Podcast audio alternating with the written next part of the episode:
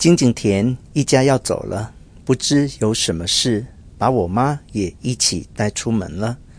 傻乎乎跟着走的妈妈固然不对，但这已经不是金井田第一次利用我妈了。金井田夫妇的厚颜无耻太讨厌了，我很想揍他们一顿。把大家送到门口，我独自茫然眺望着黄昏暗路，不禁泫然欲泣。信箱里有晚报和两封信，一封是给我妈的。是松坂屋百货夏季拍卖的广告函，另一封是表哥顺二寄给我的。他说这次将调任到前桥的舰队，叫我代为问候我妈。只是简单的通知，就算是军官也无法期待太美好的生活内容。不过我很羡慕他们每天生活作息严酷又有效率的规矩。何时该做什么都是规定好的，心情上想必很轻松。像我这样，如果什么都不想做，就什么都不做也行，而且处于什么坏事都能做的状态。此外，如果想用功，也有无限多的时间念书。勉强要说欲望的话，好像一般愿望都能实现。如果这时候有人替我规定好从哪到哪为止的努力界限，不知会有多大的帮助。如果把我紧紧束缚住，我反而会更感激。我记得某本书上提到，战地士兵们的欲望只有一个，就是好好大睡一觉。我一方面有点同情士兵的辛苦，同时也很羡慕。断然告别繁琐且没完没了、无凭无据的胡思乱想的洪水，只是一心渴望睡觉的状态，委实清洁又单纯，想来甚至觉得爽快。像我这种人，如果体验一下军中生活，好好锻炼一番，说不定可以成为比较清爽美丽的女孩。就算不去军中生活，也有像阿星那样率真的人。可我偏偏是个坏女人，我是坏孩子。阿星是顺二的弟弟，和我同年，但他为什么就能那么乖巧呢？在亲戚当中，不在全世界的人当中，我最喜欢的就是阿星了。阿星是瞎子，年纪轻轻就失明，实在太惨了。如此静谧的夜晚，他一个人待在房间，不知是什么心情。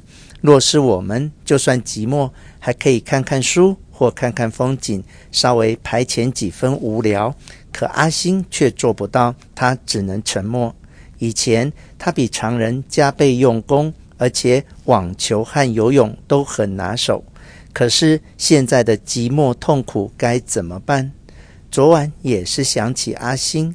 钻进被窝后，我试着闭眼五分钟，就连躺在被窝闭上眼都嫌五分钟太久，快要喘不过气了。可阿星是不分早午晚，连续几天几个月都看不见。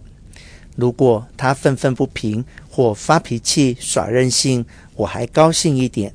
问题是阿星什么也不说，我从未听过他发牢骚或讲别人的坏话，而且。他总是讲话很开朗，神色坦荡，那更加令我心痛。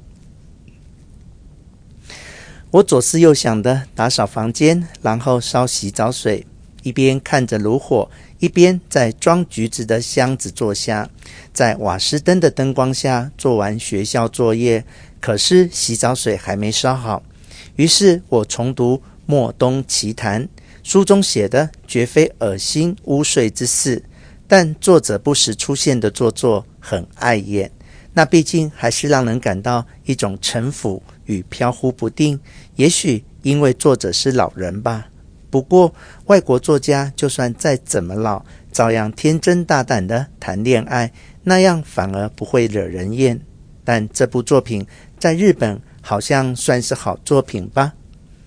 从作品背后可以感受到诚实无畏的宁静达观。非常清新。这位作者的作品中，这是最枯燥的一本，我很喜欢。这位作者似乎是责任感极强的人，他对日本的道德非常执着，因此产生反弹，好像有很多作品都令人异样不快。这是感情过度丰富的人常有的为恶趣味。故意戴着恶鬼面具，那反而削弱了作品的力量。不过，这本《莫东奇谭》拥有寂寞感坚定不移的强悍，我喜欢。洗澡水烧好了，打开浴室的灯，脱衣，将窗户敞开，悄悄泡进热水中。从窗口可以窥见珊瑚树的青叶，每片叶子在灯光照耀下发出灼灼光辉。天空有星星闪烁，不管看多少次，还是闪闪烁烁。我仰头陶醉地望着。刻意不看自己身体若隐若现的白皙，即便如此，能可隐约感到那照样映入视野一隅，而且沉默时会觉得似与小时候的白皙不同，难以忍受。肉体不管自己的心情径自成长，令我不知所措。对于日渐长成大人的自己，我无能为力，很悲哀。或许除了顺其自然，默默看着自己长大，也别无他法吧。真希望身体永远像个洋娃娃。就算我哗啦哗啦搅动热水，模仿小孩子的幼稚举动，心情还是很沉重。今后好像没理由继续果活，令我很痛苦。院子外面的草原传来邻家孩童半带哭泣的喊姐姐的声音，猛然刺痛我的心。虽然不是喊我，但我很羡慕那孩子哭泣思慕的姐姐。如果我也有一个那样敬爱我的弟弟，也不至于这样日复一日迷惘苟活了。